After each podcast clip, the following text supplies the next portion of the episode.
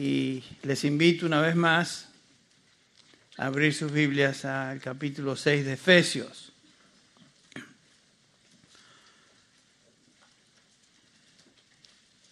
Capítulo 6 de Efesios, donde vamos a dar lectura a los versículos del 10 al 17, otra vez para introducirnos en el tema, reintroducirnos en el tema.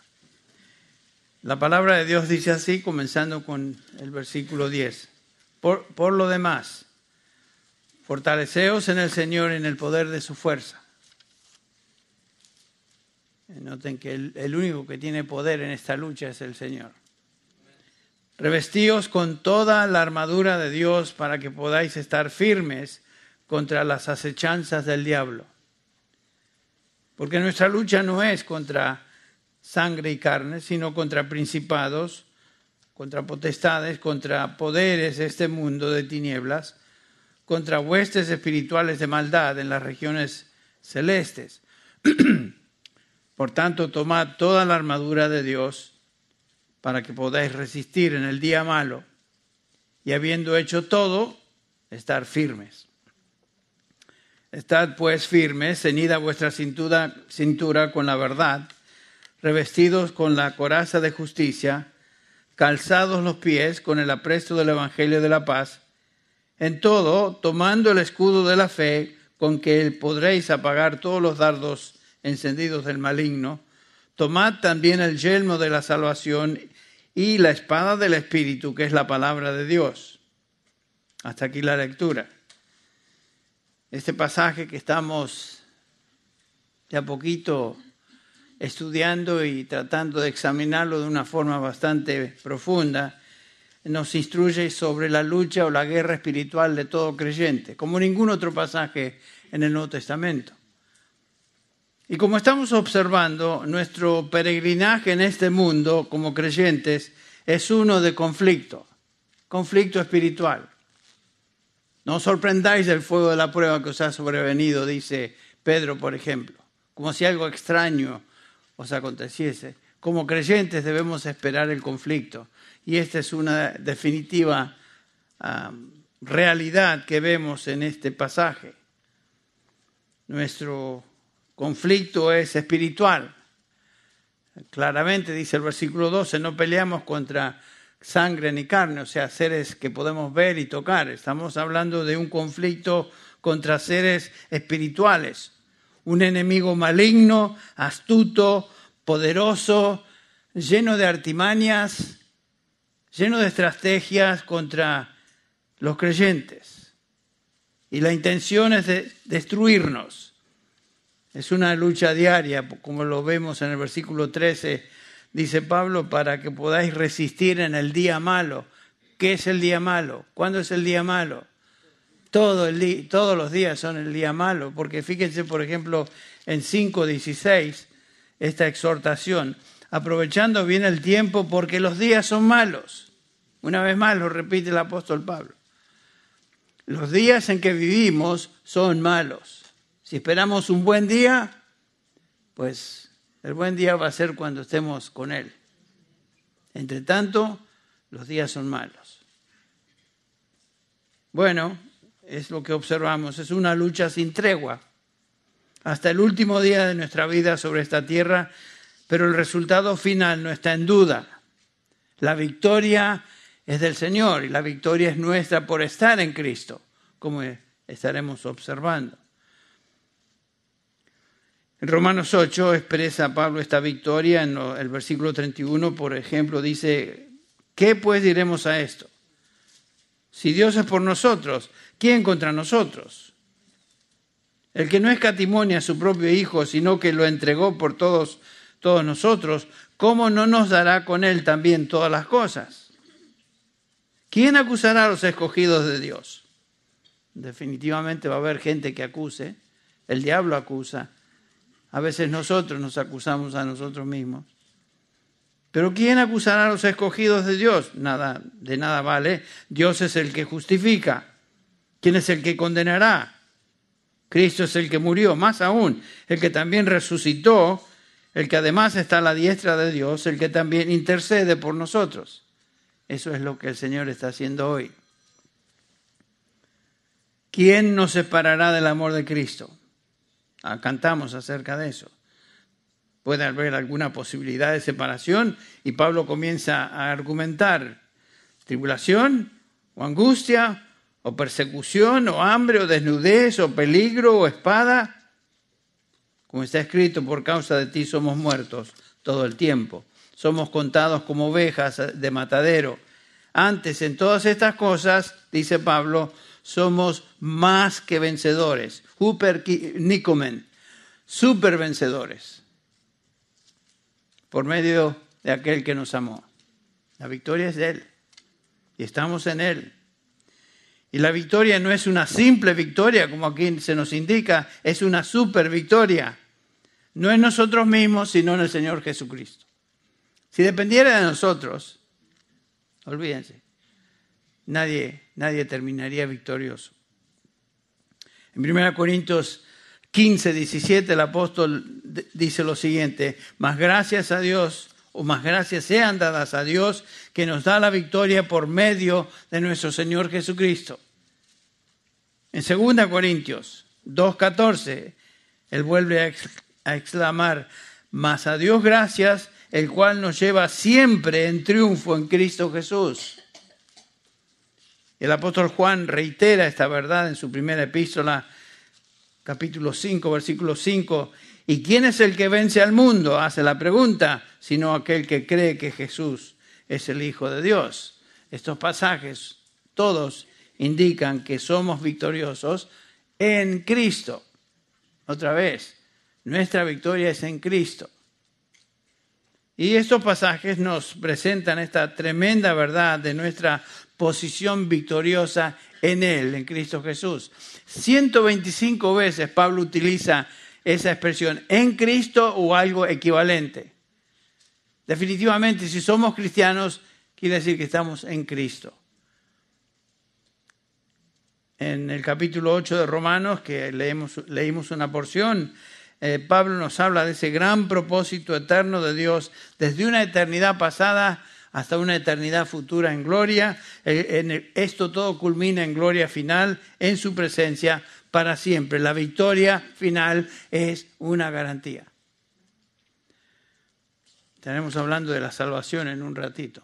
Hay mucha gente que teme que no va a llegar al día final porque a lo mejor en el camino pierde su salvación, concepto que no se encuentra en la escritura, lo veremos. En este pasaje aprendemos acerca de la armadura de Dios que Dios ha provisto para que el creyente lo use en este conflicto diario a fin de obtener la victoria ahora cada día. La victoria final asegurada. A veces en estas luchas y combates diarios, a veces perdemos, a veces eh, perdemos terreno, a veces el enemigo nos, nos, nos, nos vence, nos tienta y caemos, etc. Y puede ser, sin embargo, Pablo está hablando acá de una victoria final. Para que estemos firmes, debemos colocarnos la armadura de Dios. Por eso Pablo toma tanto tiempo en estos pasajes enseñándonos al respecto. La victoria total y final es nuestra en Cristo, pero en nuestra experiencia diaria luchamos y lo hacemos vistiéndonos con toda la armadura de Dios. Ah, yo cuando leía este pasaje antes, lo leía y, y pensaba un poquito en una palabra o dos, tal vez pensaba en un pasaje paralelo, pero ahora que lo estamos estudiando, uno tiene que familiarizarse perfectamente con lo que Pablo está diciendo aquí. Y este pasaje realmente nos ayuda a ver la importancia de cada pieza de esta armadura. Es vital que estemos vestidos con la armadura de Dios. Pablo en el versículo 13 y lo repite en el 11 también, por tanto, tomad toda la armadura de Dios para que podáis resistir. Y habiendo hecho todo, entonces sí, estar firmes. ¿Qué es esta armadura? Bueno, hemos estado describiendo esta, esta armadura eh, dividida, en varias piezas, seis piezas en particular. La primera pieza la encontramos ahí en el versículo 14, el cinturón de la verdad, el cinturón de la verdad. Como dijimos, Pablo está observando a sus guardias romanos y comienza a describir la armadura del creyente basándose en lo que él observa era la armadura de un soldado romano. La primera de estas piezas era el cinturón de la verdad, que dijimos eh, implica conocer la verdad de Dios revelada y por supuesto vivir conforme a esa verdad. No vamos a explicar esto una vez más. Eh, conocer la verdad de Dios, vivir según la verdad de Dios, rechazando todo aquello que es falso en nuestra vida, tanto de doctrina o como de práctica. Rechazar lo que es mentira. No juguemos con la mentira, hermanos. Se le hace muy fácil a los latinoamericanos hablar de mentira y mentir, mentiritas blancas, mentiritas de esto. Al fin y al cabo todo el mundo miente. El origen de la mentira está en el mismo diablo, quien es el padre de la mentira. Así que dejémonos de juguetear con ese concepto pecaminoso, torcido que tenemos. No. A la luz de lo que vemos es, vital. Bueno, la primera pieza es el cinturón de la verdad. La segunda es la coraza de justicia, que eh, ya vimos, tiene que ver con la conducta justa y santa de un hijo de Dios. No es una justicia aquí que Pablo se refiere a la injusticia imputada por la fe en Cristo, sino que es una justicia que es el resultado de esa justicia legal, que es la justicia práctica. A eso se refiere Pablo. Viviendo justamente, viviendo santamente. En tercer lugar, vimos la importancia del calzado en la guerra espiritual. Pablo le llama a este calzado el Evangelio de la Paz. Eh, calzados con vuestros pies con el Evangelio de la paz. Y ya hablamos de eso la última vez. No es una paz experimental, sino que es la paz, es un hecho que ahora hay paz entre Dios y aquellos que Él redime. Hay paz entre Dios y el pecador que ha sido salvado. Tenemos paz con Dios, por eso podemos siempre venir a Él. Habiendo sido justificados por la fe en Cristo, Romanos 5.1, tenemos paz con Dios. Dios ya no es nuestro enemigo, sino nuestro Padre amante, de quien, como hemos cantado, nada ni nadie nos puede separar. Tenemos paz con Dios. Tenemos paz con Dios. Es una increíble verdad que tenemos que pensar y meditar y descansar en esa realidad, lo cual nos protege. Esta es parte de la armadura. Bueno, y llegamos acá entonces a la cuarta pieza hoy. Eh, esta mañana. La cuarta pieza de la armadura es el escudo de la fe. El escudo de la fe. Y otra vez la imagen del soldado romano. Un soldado romano siempre estaba vestido con las primeras tres piezas.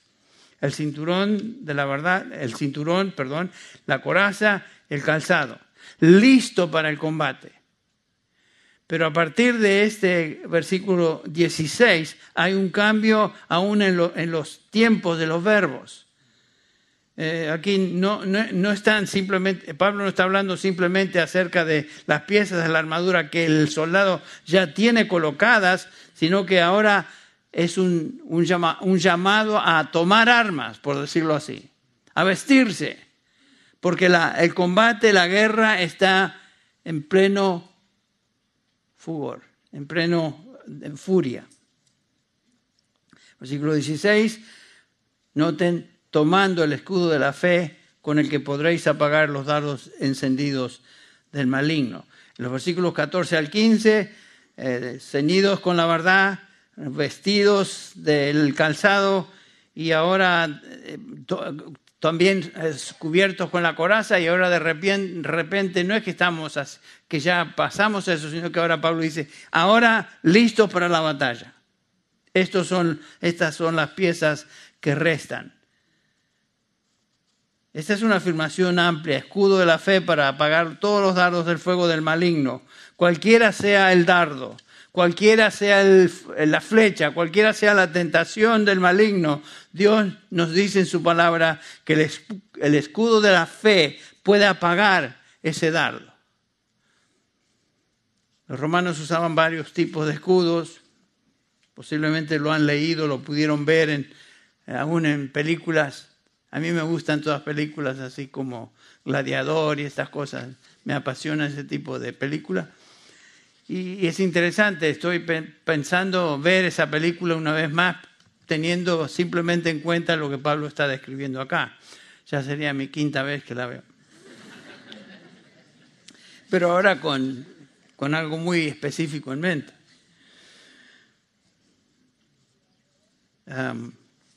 escudos. Eh, notaron ustedes eh, que el escudo a veces eh, de un soldado romano era un escudo en combate cuerpo a cuerpo, un escudo chico con una espada bastante corta, pero aquí Pablo no está hablando de ese escudo, está hablando de un escudo que cubría todo el cuerpo del, del soldado. Y es justamente lo que Pablo está mencionando acá. Era un tablón más o menos de cuatro metros de altura, cuatro metros, demasiado, no. Era un tablón cóncavo de metal de casi un metro de ancho y un metro y medio de largo, aproximadamente. Si me escucharon cuatro metros, ya eh, estaba, estaba leyendo algo que no tengo en mis notas. El propósito de este escudo obviamente era proteger al soldado completamente de todos los proyectiles, flechas, lanzas que venían en, dirección hacia él. Ustedes recuerdan la estrategia militar romana y otra vez referencia a las películas, particularmente esta de Gladiador. La estrategia era de colocar una primera línea de soldados, una falange, que así se llamaba, cubiertos, protegidos con estos este, escudos, y este, esta línea de soldados, esta falange era aproximadamente de dos a tres o cuatro kilómetros de, largo y los soldados avanzaban y detrás de ellos había otra línea de arqueros que disparaban sus flechas hacia el enemigo. Era, era imponente ese tipo de, de este, guerra en esos días para la época. Y el propósito de ese escudo era protección. Avanzaban protegidos. Y ahora noten, Pablo, cómo comienza este versículo 16. Dice, sobre todo. ¿Qué quiere decir eso? ¿Que, que esta es la pieza más importante? No. Sobre todo, Pablo está diciendo, eh, además de las tres piezas que acabo de mencionar, además de esas, ahora agreguen esta. Tomad el escudo de la fe, tomad el yelmo de la salvación, tomad la espada de, del Espíritu. Entonces, noten, las primeras tres piezas ya están colocadas, el soldado ya las tiene puestas, las tiene puestas en todo momento, pero cuando la batalla comienza, ahora el soldado tiene que tomar y usar esas tres partes de la, de la armadura. Sin duda había momentos en la batalla que había cierto receso, por lo menos una tregua pequeña, el soldado puede estar en el, en el cuartel o con las tropas tal vez tomando un breve descanso, pero desde el momento que la batalla comienza, se tiene que poner estas piezas, que son vitales para la, guerra, para el combate. Entonces el, versículo 16 nos introduce a estos tres componentes de la, de la, armadura que son especialmente diseñados para el combate. El escudo, el yelmo y la espada. Las primeras tres piezas tienen que ver con estar siempre preparado. Las tres piezas que siguen tienen que ver con estar inmediatamente listos para el combate. Y los verbos en estos versículos del 14 al 15 y 16 al 17 en, griego dan esa distinción. Ya están puestos esta parte de la armadura, ahora pónganse estas. Muy bien. Un cristiano siempre debe estar preparado para la lucha, sin embargo hay momentos en que la lucha es intensa muy intensa y se requiere que estemos inmediatamente y en el momento listos para combatir. Cuando la batalla comienza, el cristiano toma entonces, lo primero es el escudo de la fe. ¿Con qué fin? Para protección, para protección, como dije. Y aquí específicamente dice, para pagar no algunas fechas, no algunos dardos, sino todos los dardos encendidos del maligno, para pagar esos dardos. Esa era una protección completa que nos daba ese escudo. No importa qué mentira, qué pensamiento falso, qué tentación diabólica nos asedia, el escudo de la fe puede protegernos y apagar tal ataque, tal fecha. Ahora, ¿quién es el maligno? Bueno, el, eh, eh, Pablo ya lo ha descrito en el versículo 11, le llama, lo identifica como el diablo. El diablo, Satanás, es el comandante en jefe de todas las fuerzas del mal. El diablo está detrás de todo. Y por supuesto, es un ejército de demonios con, los quienes, con quienes luchamos. Noten eso, no luchamos contra ideas, no luchamos contra conceptos, luchamos contra personas diabólicas, demoníacas, comenzando con el mismo diablo. Por ejemplo, no luchamos contra la impiedad. Porque hay gente que podría decir, bueno, hay que luchar contra lo que es impío. Y Pablo no habla de impiedad, no habla simplemente de maldad, sino que Pablo habla de personas. Detrás de toda impiedad, detrás de toda maldad se encuentra el maligno y su ejército de demonios. Por eso Pablo hace hincapié, no luchamos contra carne ni sangre, luchamos contra estas personas diabólicas, espirituales, feroces. Y Pablo describe al diablo como un, enemigo que lanza dardos, flechas. En los días que Pablo escribe esta epístola, los arqueros lanzaban flechas con puntas encendidas, de tal manera que cuando se clavaban causaran el, el, daño más posible en, la persona o en lo que, en lo que eh, atravesaran.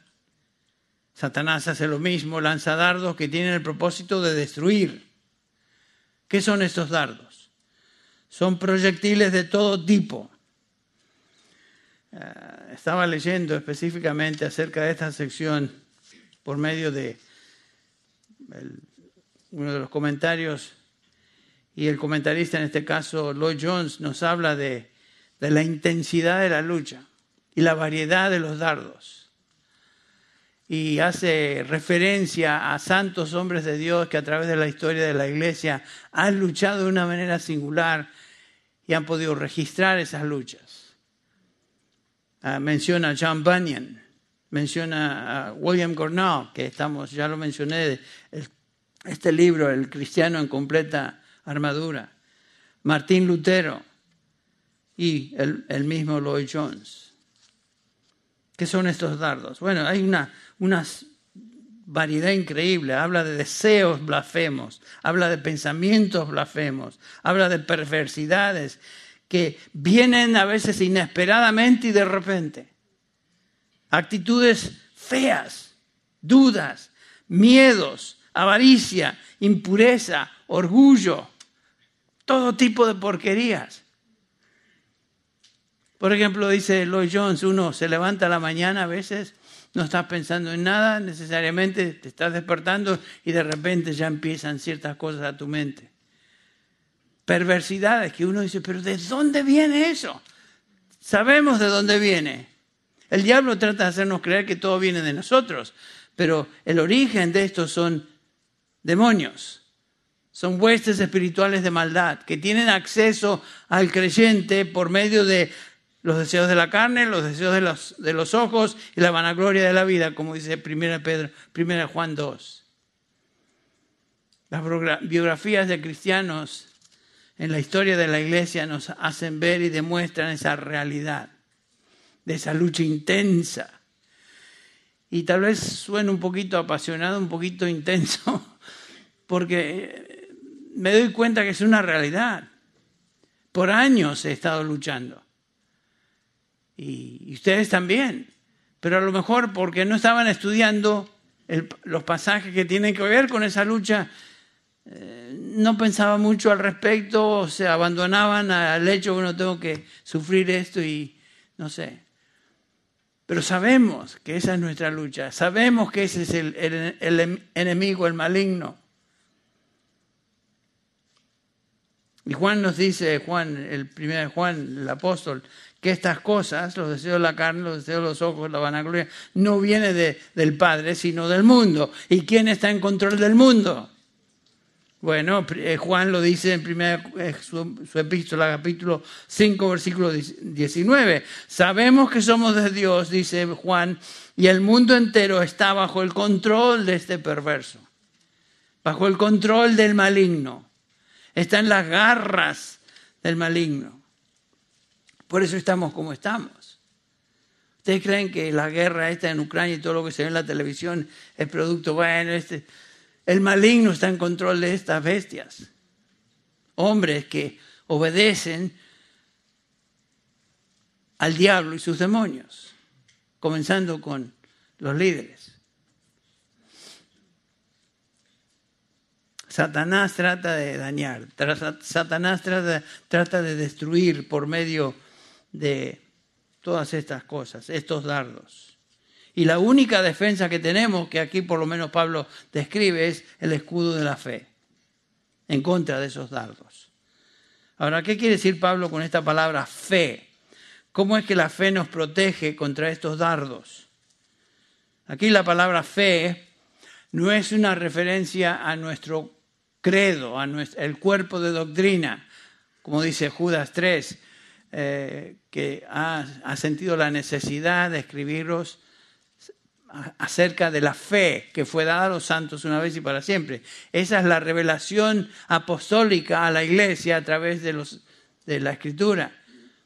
Pero ese es el cuerpo de doctrina, claro, es parte de la fe. Pero aquí Pablo se está refiriendo no necesariamente a eso, sino que se refiere creer, a confiar en Dios y lo que Él ha declarado. La esencia del cristianismo es creer a Dios y confiar en Él, creer el Evangelio de Jesucristo y su palabra. Creer. Ser cristiano es creer y confiar en Dios. Vivir confiando en su verdad. Hebreos 11:6 nos dice el autor de Hebreos, pero sin fe es imposible agradar a Dios. Porque es necesario que el que se acerca a Dios crea que le hay y que es galardonador de los que le buscan. Acercaos, acercaos a Dios y Él se acercará a vosotros. Dios siempre responde cuando nos acercamos a Él en fe. En fe. Cuatro veces en la escritura encontramos que Dios repite, el justo vivirá por la fe. En Habacuc 2.4 en Romanos 1, 17, Gálatas 3.11, Hebreos 10.39. La misma frase, el justo por la fe vivirá. Y cuando Dios repite algo cuatro veces, prestemos atención. Solo cuando Él la dice una vez, prestemos atención. Pero lo que estoy diciendo es que el Espíritu Santo enfatiza esta realidad. El justo, en este caso el creyente, vivirá por la fe. Queremos tener victoria sobre los dardos que el enemigo eh, enciende y, dispara en contra nuestra. Lo hacemos por el escudo y con el escudo de la fe. ¿Qué es la fe? Creer a Dios, confiar en lo que Él dice. Es lo opuesto de dudar. Estaba leyendo y recordando eh, Mateo 14, 28. ¿Saben que desde ya les digo, apaguen esos teléfonos que están, están poseídos. Em, Mateo 14, 18. Yo creo que va, a tener que hacer una limpia de teléfonos a la entrada ahí.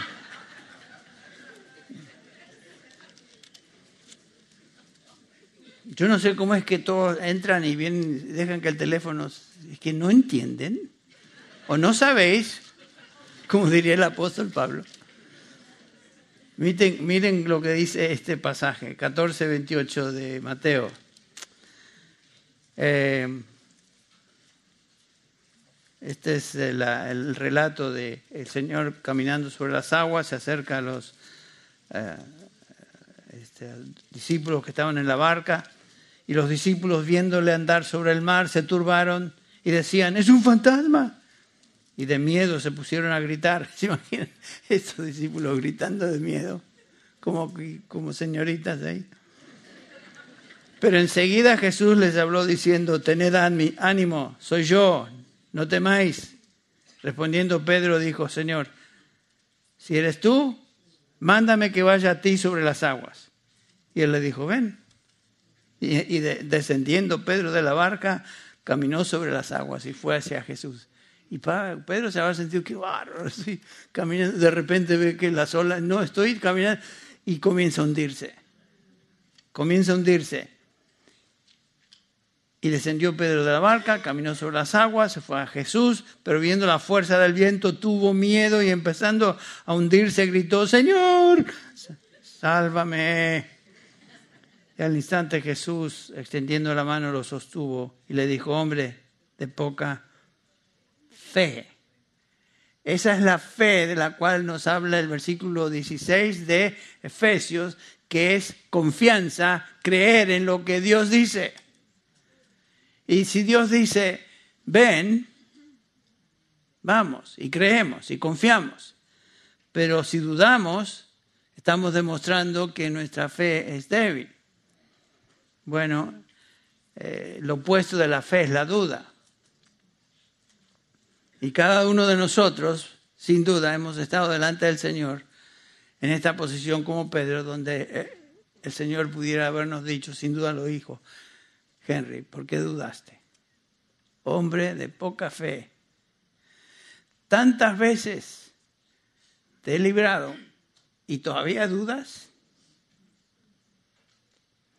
Hombre o mujer de poca fe. Ese es una, un reproche, pero tiene aplicación a cada uno de nosotros. ¿Qué es la fe? Es lo opuesto de dudar.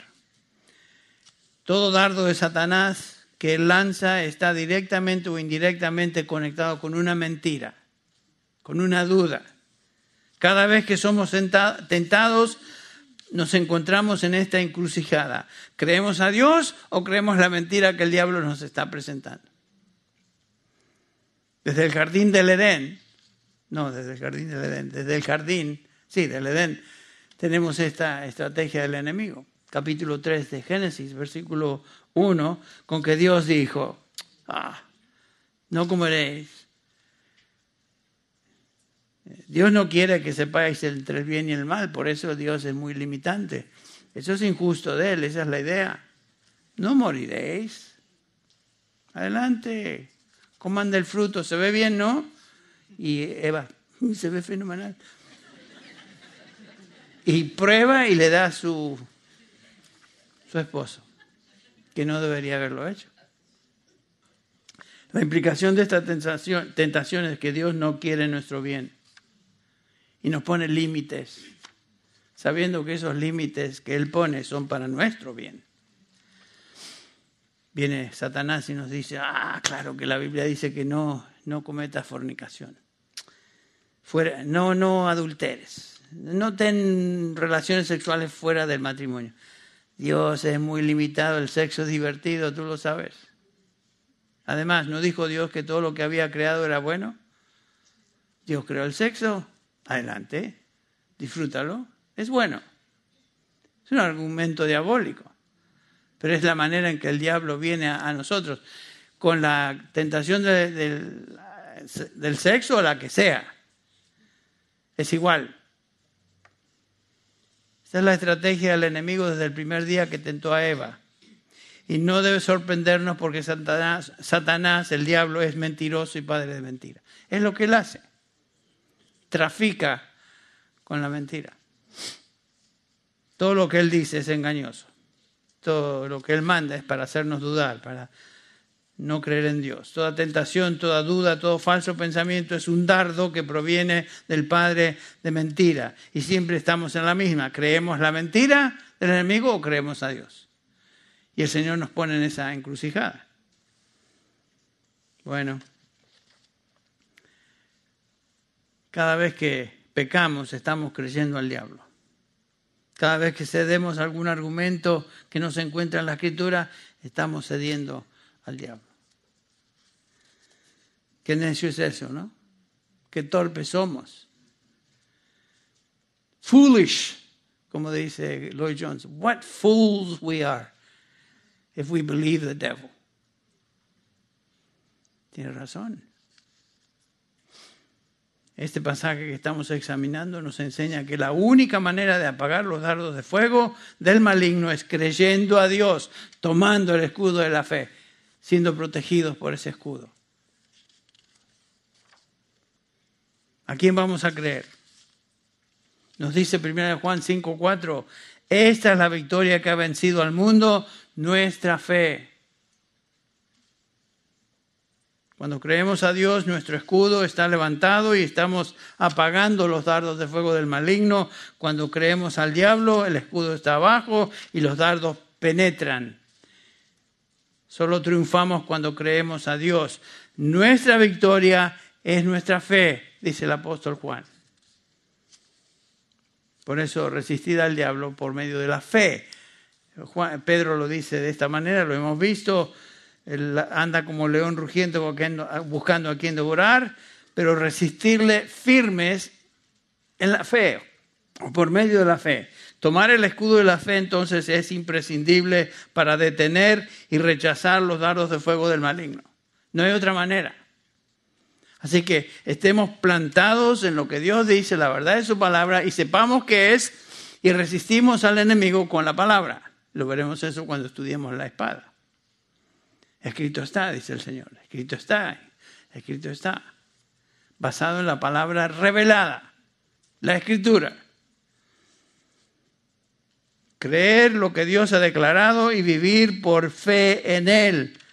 Y confiar que Él nos librará, confiar que Él nos protegerá. Bueno, ese es el escudo de la fe. Pero Pablo continúa. Y me gustaría cubrir parte del versículo 17. Pablo continúa con la próxima pieza de la armadura en el versículo 17. Y ahora tomad el yelmo de la salvación. Primero tomad el escudo de la fe, ahora tomad el yelmo de la salvación. ¿Qué quiso decir Pablo con el yelmo de la salvación? El yelmo era un casco. Otra vez, viendo al soldado romano, era un, casco de cuero duro con metal adentro en la forma de la cabeza del guerrero, del soldado y, sabemos eso por dibujos, fotos o, este, películas otra vez. Pero ¿qué quiso decir Pablo con eso? El propósito fundamental del yelmo era protección de la cabeza. Si hay una, un área del cuerpo que debe ser protegida, definitivamente es la cabeza. Flechas, lanzas, espadas de esas tremendas espadas que se usaban en esa época, rompayas, se, se llamaban espadas de largo tamaño, pesadas, jinetes que venían y trataban de pegar a las cabezas de los soldados que estaban expuestos o andaban por ahí. Imagínense que venga un espadazo de esos. Si no tienes el, el casco puesto, olvídate, se acabó. Esa es la idea. Y aquí Pablo llama al casco es de protección para el cristiano, él le llama esto el yelmo de la salvación. El yelmo de la salvación. ¿Qué quiso decir Pablo con, con eso? Uh, colocados el yelmo de la salvación. ¿Qué, ¿Está llamando Pablo a, a estos a ser creyentes, a ser salvos?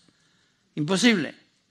Pablo dirige su epístola a creyentes, a los santos, capítulo 1, versículo 1. Pablo se dirige a allá, hijos de Dios. No es un llamado a la salvación, como algunos piensan. Es un llamado a, a confiar en la salvación y confiar en la seguridad de la salvación que ya tenemos como hijos de Dios. Sería una exhortación absurda en un sentido eh, que el creyente ya, que ya es salvo y, y Pablo estuviera diciendo, pónganse ahora a la salvación, ya somos salvos. La salvación es algo que se logró por Cristo Jesús, por medio de la fe en Él, una vez y para siempre. Nunca más se vuelve a repetir. Si somos salvos, somos salvos. Y esa salvación es para siempre. Por eso se llama, se llama vida eterna. Eterna quiere decir para siempre. Entonces, ¿por qué el diablo trata de persuadirnos que nuestra salvación está en juego que tal vez tú, no, tú, tú, tú te crees cristiano, quieres creer salvo, pero mira tu, tu, tu experiencia, mira lo que estás sufriendo. Yo me acuerdo cuando me convertí, estoy hablando de, tenía 14 años, casi 15, 1963. Padre, mi papá era pastor de la iglesia bautista de San Martín, San Martín, donde él era, bueno, el pastor de la iglesia y yo me convertí en ese contexto, en esa iglesia, y comencé a tener dudas de mi salvación. Y me acuerdo que venía mi papá y decía, papá, estoy luchando con estas cosas. Yo pensé que era salvo, yo, yo creo en el Señor y eh, fui, creí que era convertido y, y comencé a, varias veces a convertir. Y mi padre me decía, bueno, ¿sabes qué, hijo? El diablo no molesta a los que ya le pertenecen. El diablo te está molestando porque no eres de él. Tal vez eras de él, pero ahora perteneces al Señor, algo así. El diablo no molesta a los que, no son, a los que ya le pertenecen. Satanás no lucha contra los que ya son de él. El ataque en cuanto a las dudas de nuestra salvación vienen justamente a eso, a creyentes, a personas que son hijos de Dios. No hay duda de eso. Definitivamente Pablo ha hablado a estos creyentes, les instruye a estos creyentes, nos dice que en el capítulo 2, versículo 8, por gracia habéis sido salvados por medio de la fe, esto no es de vosotros, pues es don de Dios. En el capítulo 6, versículo 17 que estamos considerando, Pablo no está diciendo que debemos ser salvos. Entonces, ¿por qué esta expresión? Y la razón es porque el ataque favorito del diablo en contra de creyentes es hacerle dudar su salvación hacerle temblar en cuanto a su salvación. Ponerle dudas en la mente acerca de su conversión.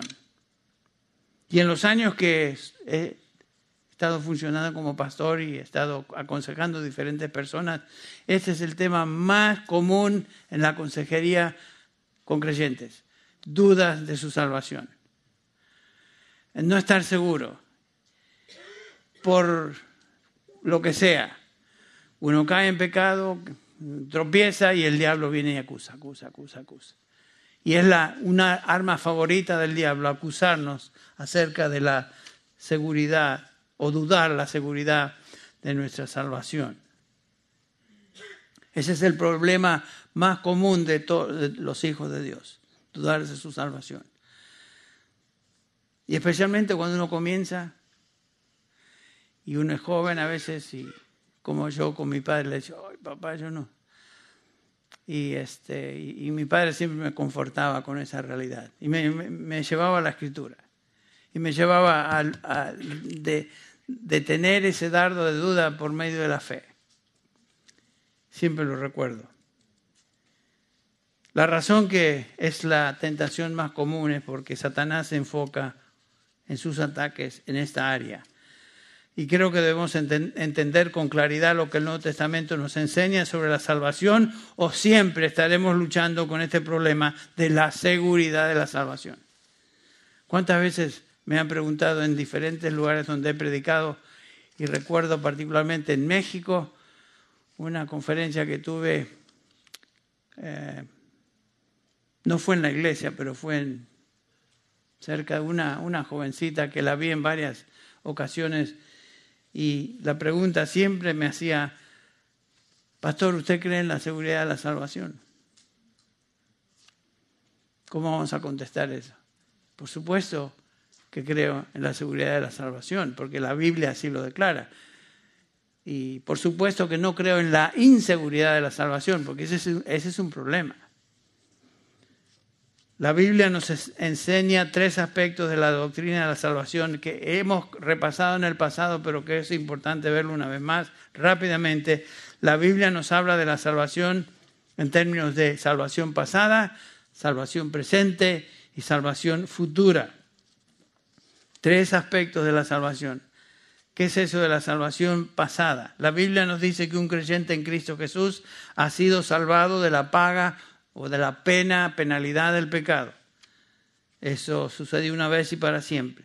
Esta es la tremenda doctrina de la justificación, por la cual Dios nos perdona y nos declara legalmente justos delante de Él por medio de la fe en Cristo Jesús. Cuando creemos en Cristo Jesús, en ese momento recibimos vida eterna. Y esa vida es de Él. La obra de salvación es de Él, de un principio al fin. Esta es la gran doctrina de la justificación. Y a cambio de nuestros pecados, el Señor nos concede su justicia. Dios nos perdonó de todos nuestros pecados y nos justificó por el sacrificio sustitutorio de su Hijo. Nuestros pecados han sido quitados, puestos en Cristo Jesús. Él fue clavado en la cruz antes de morir. Antes de morir ¿Se acuerdan sus últimas palabras? Lo que dijo Jesús, consumado es. ¿Qué quiere decir consumado es? Completo, perfecto es. El sacrificio en la cruz de Cristo es perfecto. Él logró lo que vino a hacer, lograr el perdón de todos los pecados de cada uno de aquellos que Él redimió. Consumado es. Y gracias a Dios, Él fue entregado por nuestros pecados, murió en esa cruz, pronunció consumado es, resucitó y hoy está a la diestra del Padre intercediendo por cada uno de aquellos que Él vino a redimir, que el Padre le dio. Eso es la justificación o la salvación pasada, el, el elemento de salvación en el pasado. Eso es, sucede una vez y para siempre. La Biblia también nos enseña que existe un aspecto presente de la salvación. Estamos siendo salvados, por decirlo así, librados del poder del pecado en nuestras vidas. Esta es la gran doctrina de la santificación. En Filipenses 1.6 nos dice el apóstol Pablo, el que comenzó la buena obra en vosotros, comenzó con el nuevo nacimiento, la regeneración, la perfeccionará hasta el día de Jesucristo. O sea, lo que Dios comienza, Él perfecciona y termina.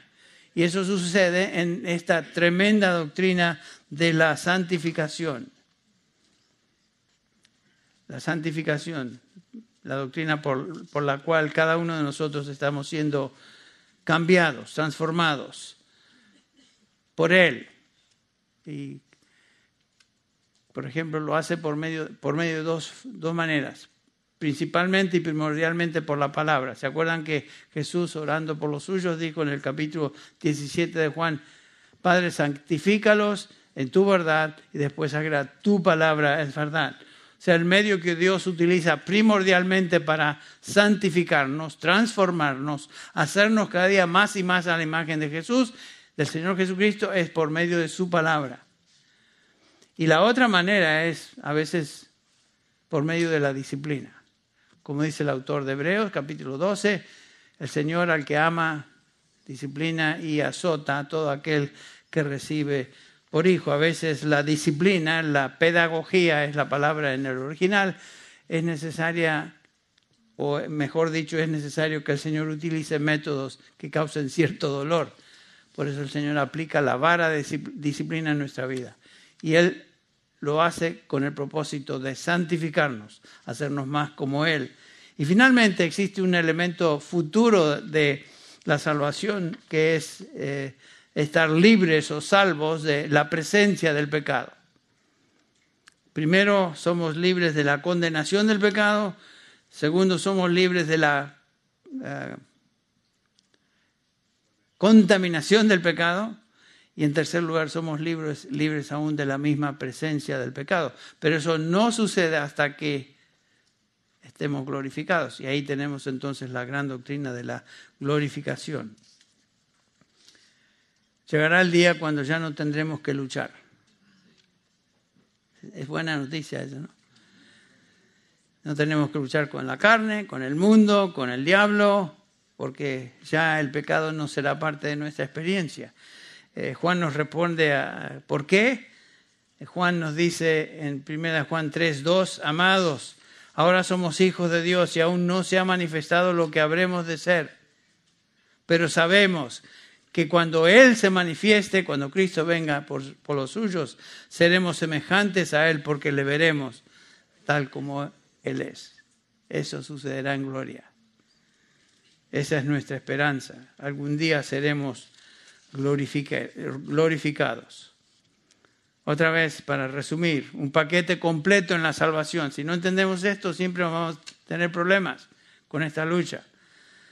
Primero, la justificación. Salvo de la consecuencia del pecado, en la justificación. Segundo, santificación, salvo o redimido de la contaminación del pecado. Y en tercer lugar, la glorificación, que es la salvación de la misma presencia del pecado en gloria.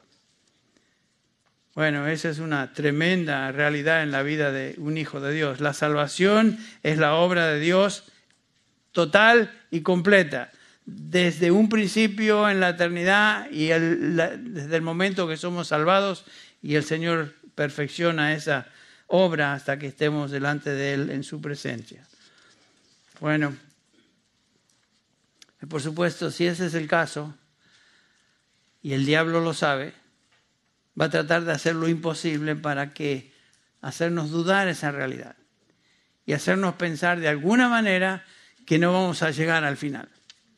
Si somos hijos de Dios, dice el Señor Jesucristo, a mis ovejas yo les doy vida eterna, no perecerán, no perecerán jamás, ni nadie las arrebatará de mi mano. Mi Padre que me las dio, mayor que todos es, y nadie las puede arrebatar de la mano de mi Padre. Mi Padre y yo, dice Jesús, somos uno. Imagínense, en las manos del Padre, en las manos del Hijo, ahí estamos. Esa es nuestra seguridad.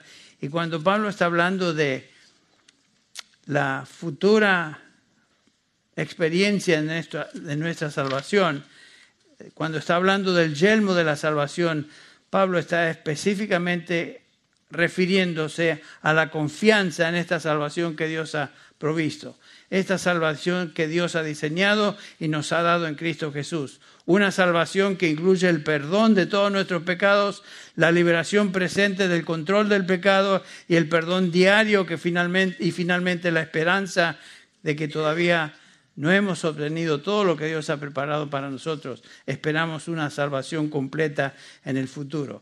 Este yelmo de la salvación es la esperanza de salvación futura que es cierta y segura. Cierta y segura. Un pasaje paralelo se lo refiero, primera de Tesalonicenses 5, 8, dice, pero puesto que nosotros somos del día, dice, dice Pablo, seamos sobrios, habiéndonos puesto la coraza de la fe y del amor, y por yelmo, la misma palabra que la esperanza de salvación. La esperanza de salvación. Y aquí la salvación definitivamente conectada con salvación, esperanza de una salvación futura. El yelmo de la salvación nos protege. Dios nos ha salvado, nos está salvando y nos va a salvar finalmente cuando estemos en su presencia glorificados. Cuando confiamos en eso, estamos bien parados, bien plantados, y no importa las dudas que vengan, si sabemos eso y sabemos la escritura que respalda esa realidad, entonces podemos rechazar y podemos defendernos de los ataques del enemigo. Esa es nuestra esperanza de salvación. Esa es una certeza bíblica, no es simplemente un pensamiento positivo basado en ideas románticas. Tu salvación, mi querido hermano y mi querida hermana, es segura, porque Dios la, diseñó, Dios la está llevando a cabo y Dios la terminará. Dios lo declara y lo garantiza en su palabra. Y cuando Dios dice algo, podemos confiar absolutamente en lo que Él declara y revela, que es su palabra. Bueno, vamos a terminar con una palabra de oración en esta mañana. Y luego, Mari, nos diriges.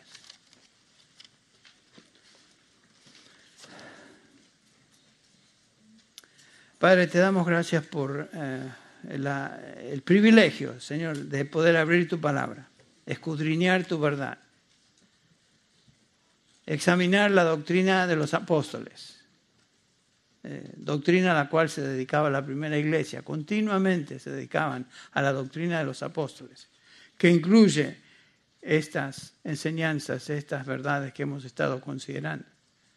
Gracias Señor porque no nos has dejado para adivinar acerca del futuro.